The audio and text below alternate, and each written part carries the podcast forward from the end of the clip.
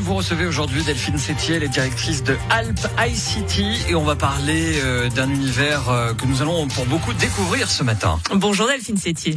Bonjour. Merci d'être sur Radio Lac ce matin et de nous éclairer euh, sur ce, cette galaxie Facebook avec cette dernière annonce en date qui en a laissé beaucoup pantois quand il savait de quoi il s'agissait, à, à savoir la réalité virtuelle et le fameux projet Metaver. Alors qu'est-ce que c'est déjà euh, Metaver alors les, les, espaces Metaverse sont des espaces virtuels où finalement chaque individu sous format euh, d'avatar se retrouve dans ce monde et peut interagir avec d'autres avatars, euh, mener euh, des activités diverses comme aller voir un concert, faire du, du, shopping ou encore se retrouver dans une salle de réunion pour discuter. Et ça c'est aujourd'hui possible donc en totale immersion dans ces espaces virtuels à travers des casques de réalité virtuelle ou de réalité augmentée. Donc on explique pour les gens qui nous écoutent, ça veut dire que vous êtes devant un écran vous prenez un casque, vous le mettez et vous vous trouvez plongé dans un univers qui n'existe pas, on va bien le dire, mais qui euh, ressemble à, à, un univers réel avec tout, tout ce qui fait finalement euh, nos, nos, vies, y compris des concerts, des concerts. Euh, la question, c'est de savoir finalement quel est l'intérêt pour Facebook de se lancer euh, là-dedans. Le réseau social n'est plus porteur? Alors l'intérêt, oui, pour Facebook, c'est stratégique puisque euh, le réseau social Facebook est un réseau un petit peu vieillissant euh, qui est déserté euh, complètement par les jeunes générations.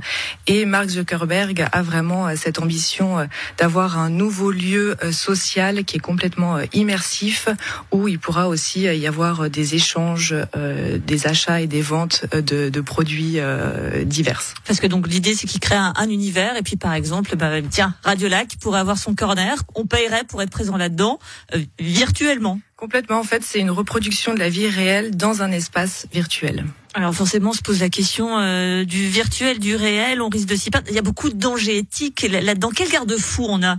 Parce qu'on on sait que Facebook, on est quand même beaucoup on a aujourd'hui euh, effectivement euh, peu de garde-fous. Donc c'est vraiment euh, un espace, un nouvel espace de pouvoir et économique qui est encore non occupé euh, finalement. Et puis Facebook n'est pas le seul dans ces metaverses puisqu'il y a aussi tout le monde du jeu vidéo qui, qui s'y intéresse et qui ont déjà créé leur megaverse.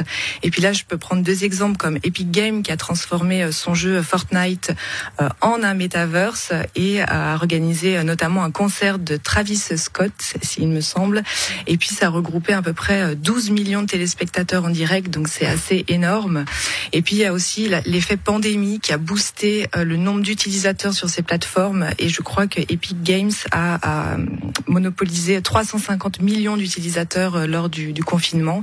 Et puis un autre exemple qui est assez intéressant et là qui est intéressant qui va plus intéresser euh, les publicitaires, c'est Roblox euh, qui ont fait une collaboration avec Gucci. Ils ont créé un Gucci Garden où on peut euh, venir voir des, se balader dans le jardin de, Gucci et puis voir des nouvelles créations. Et pour la petite anecdote, il y a un sac virtuel qui s'est vendu plus de 4000 dollars plus cher que celui qui existe en magasin. Ah, je serais tenté de vous dire que peut-être que les psychiatres vont aussi être euh, prochainement un, métier d'avenir si ça continue. Euh, on l'a dit, Facebook dans la tourmente. Hein, il y a eu l'audition d'une ancienne employée qui a, qui a révélé ses méthodes avec ses mots très durs. L'époque durant laquelle vous avez envahi notre vie privée, promu des contenus toxiques et utilisé des enfants et des adolescents est résolu. Quand on voit ce type de projet, on, on a quelques doutes quand même. Alors complètement. Après, c'est ce projet qui soit virtuel ou aujourd'hui utilisé sur les réseaux sociaux euh, est le même. Je pense qu'il faut faire beaucoup de prévention, d'information sur euh, toutes ces questions de, de vie privée, de, de, que les jeunes générations comprennent, quand, même nous, qu'on comprenne qu'on donne nos données. Nous sommes jeunes, vous en prie. nous sommes jeunes, qu'on donne nos données et que euh, y a, ils sont utilisés à des fins commerciales. Vous venez de pointer du doigt la, la question qui est sous-jacente, la protection des données. Alors il y a Facebook, mais pas que Facebook, hein, les fameux GAFA Google, Amazon, Facebook, Apple et Microsoft. Comment est-ce que on contrôle ces données? Quel garde-fou on a là aussi? Parce que on le fait de manière euh, tout à fait naïve, mais on donne beaucoup de nos données à nous qui sont en plus monétisées. Alors les garde-fous, j'ai envie de dire que c'est euh, finalement de la réglementation. Alors l'Europe euh, a vraiment une approche complètement différente de celle des États-Unis qui, qui utilisent plus les données euh, commercialement. L'Europe essaye vraiment d'anticiper l'ensemble des problèmes justement qu'il pourrait y avoir sur ces données, sur des problèmes d'éthique, etc. Et a vraiment à, à cœur de préserver nos libertés d'expression. C'est que la Suisse aimerait garder les données en Suisse notamment. Hein, c'est un peu la question, ce qu'on voudrait. Oui, alors les, les, données qui sont sensibles, on aimerait les, les garder en Suisse, bien évidemment, avoir le, le contrôle dessus. Après, il y a aussi l'aspect technologique. Euh, Est-ce qu'on a les capacités, les infrastructures aujourd'hui en Suisse qui permettent, euh, par exemple, de garder nos données dans le cloud? Ça, ce sont des questions qui sont euh, ouvertes et qui doivent être euh, réglées. À vous entendre, ce n'est pas le cas? On, on court un peu après, finalement? C'est pas le cas dans le sens où euh, si aujourd'hui il y a eu euh, cette annonce euh, de, de, au niveau de Alibaba, c'est que qui est chinois. Hein.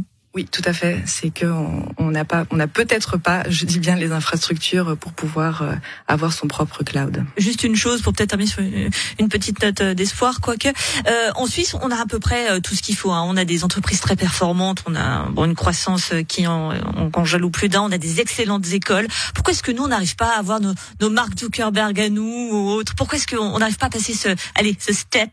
Pour utiliser un mot nouvelle technologie je dirais en, en, quelques mots, euh, déjà on est un petit pays. Euh, on compare la Suisse euh, là dans, dans, vos propos à, à celui des, des, Américains qui ont, euh, voilà, qui ont des, des, financements, enfin un pouvoir économique énorme et qui ont investi énormément aussi dans, dans la stratégie numérique.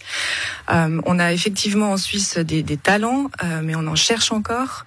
Et euh, on cherche aussi des talents euh, du futur, entre guillemets, comme des data scientists, des personnes qui savent aussi, qui comprennent ce que c'est l'intelligence artificielle et qui savent l'implémenter euh, dans les entreprises.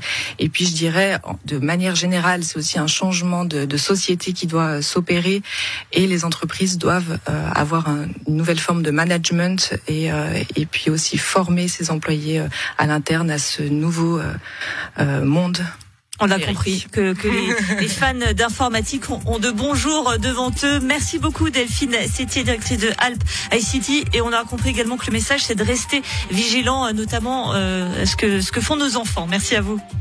Une interview à retrouver sur radiolac.ch, Facebook également. Et justement, voilà, on reste dans, également, dans le thème. Instagram et YouTube, allez. et les plateformes de podcast.